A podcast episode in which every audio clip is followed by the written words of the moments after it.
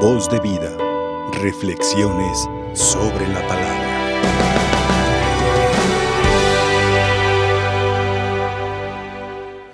Dichosos los que escuchan la palabra de Dios y la ponen en práctica.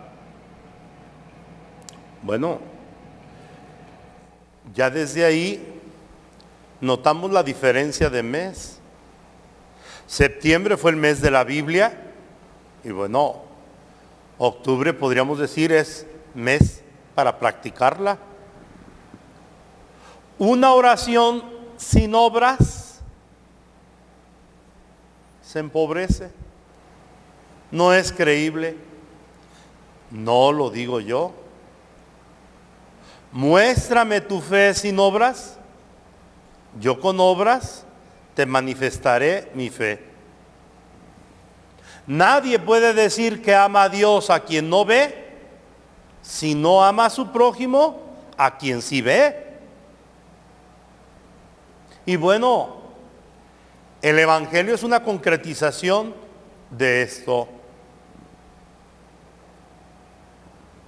Marta es la mujer que brinda una hospitalidad de obras,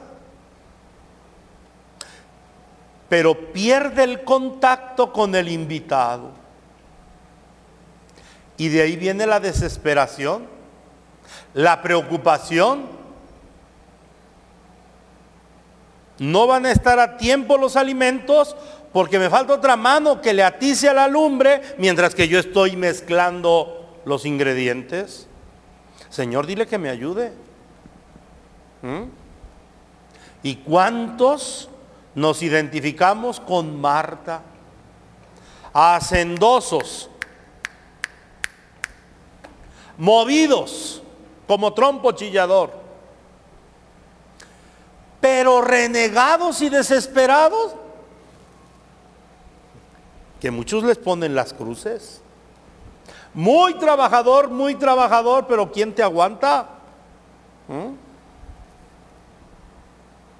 ¿Quién te aguanta?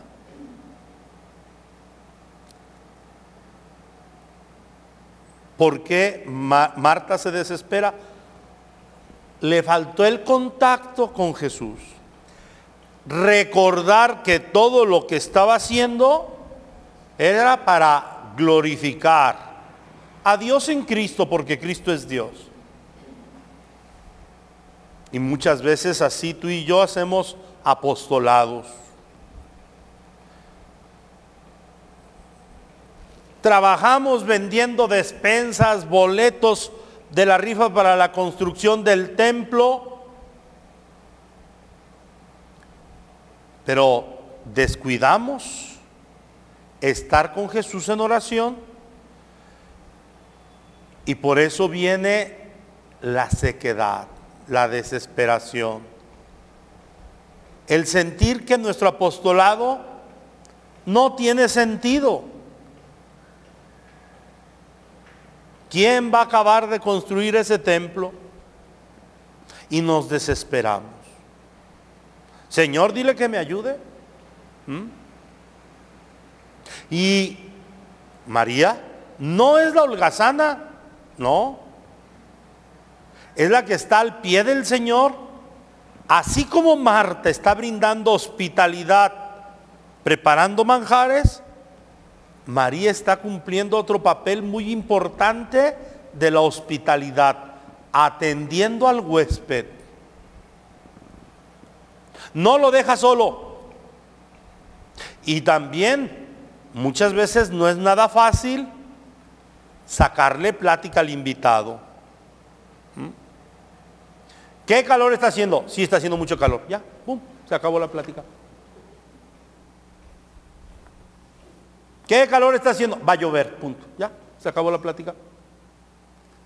Bueno, por lo menos yo muchas veces no sé cómo platicar con otras personas. Ah, por lo tanto, María está haciendo algo todavía más profundo que sacarle plática a Jesús. María se está abriendo a la novedad del reino de los cielos.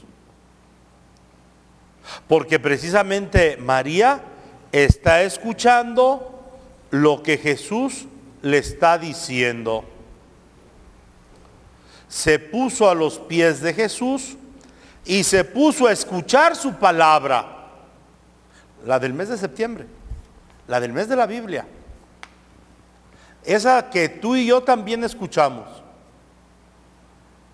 Pero sin embargo, esta palabra también exige de nosotros un compromiso. Un compromiso de hacerlo vida y compartirlo con los demás. No es que Marta excluya a María o María excluya lo de Marta. No. San Lucas no lo presenta para que tú y yo sepamos complementar esto en nuestra vida cotidiana. En este mes, no solamente es el mes del rosario, es también el mes de las misiones. Y bueno, estas dos enseñanzas del Evangelio los podemos descubrir en este mes. Qué importante es orar, pero sobre todo, como nos lo dice el Papa en su mensaje del Domum, no solamente orar, sino dar testimonio de nuestra fe. Y toma como lema este mensaje del Papa el capítulo cuarto de Hechos de los Apóstoles, versículo 20. No podemos dejar de hablar lo que nosotros hemos visto y hemos oído. No podemos dejar de hablar de lo que nosotros hemos visto y oído. Por lo tanto, se trata de orar con el rosario en la mano, desgranarlo todos los días, pero también sin dejar de comunicar tu experiencia, tu vivencia de un Dios que te ama, de un Dios que te atiende y que tú debes de compartirlo con los demás. Yo he escuchado a lo largo de mi ministerio muchas personas que dicen, Padre, Dios me tiene en un lugar especial. Todo lo que pido me lo da.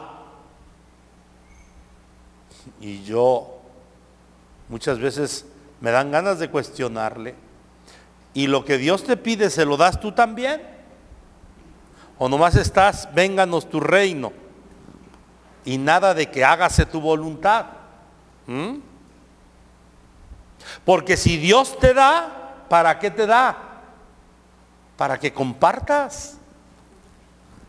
Para que tú también des a los demás. No se trata de ser entonces una alcancía de hostias que te estés llenando como alcancía de esos de los cochinitos de Tonalá y ¡pum! Luego los... No, no.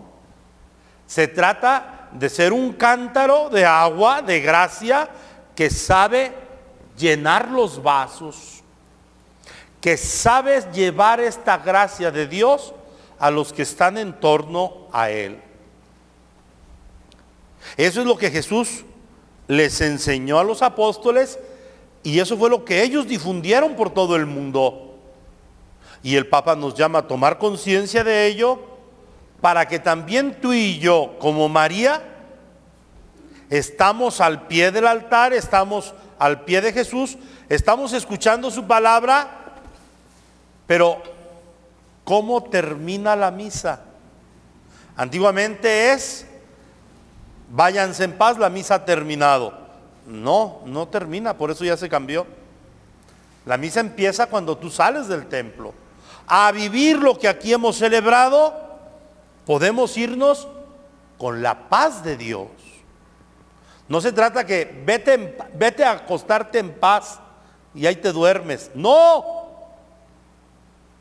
A hacer vida lo que aquí hemos celebrado, podemos ir con la paz de Dios, que me ha llenado el corazón y yo lo transmito a los demás.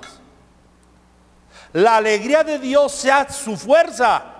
Pueden ir con la paz de Dios. Ah, entonces se trata de estar en la Eucaristía como María y al terminar tomar la vocación de Marta, ser presurosos, brindar a los demás la hospitalidad que de Dios necesitan. No la hospitalidad de ti, sino la hospitalidad de Dios que en ti se manifiesta hacia los demás. Por eso qué importante es acercarnos a la palabra de Dios, para que así, unidos al tronco, unidos a la vid, podamos ser sarmientos que den frutos de vida eterna. Eso fue lo que hizo Santa Faustina. Tanto se acercó a la misericordia de Dios que difundió la misericordia de Dios a todos aquellos que estaban necesitados. San Tranquilino Viarco tanto se llenó de la fuerza de Dios que ante la muerte, al ser sacrificado, no titubeó, sino que murió dando testimonio de su fe para retroalimentar la fe de su pueblo. Distintas acciones, un mismo fin. Uno y otro fueron pregoneros del amor de Dios. Que el Señor pues nos ayude para que tú y yo seamos como Jonás de la primera lectura. Y que vayamos predicando el amor de Dios, la misericordia de Dios, la oportunidad que Dios nos da en este día de ser mejores. Pero también que como los ninivitas, tú y yo también abramos nuestro corazón a la gracia de Dios para convertirnos desde lo más profundo de nuestro ser. Que María Santísima, a quien vamos a venerar como Nuestra Señora del Rosario, que ella interceda por nosotros.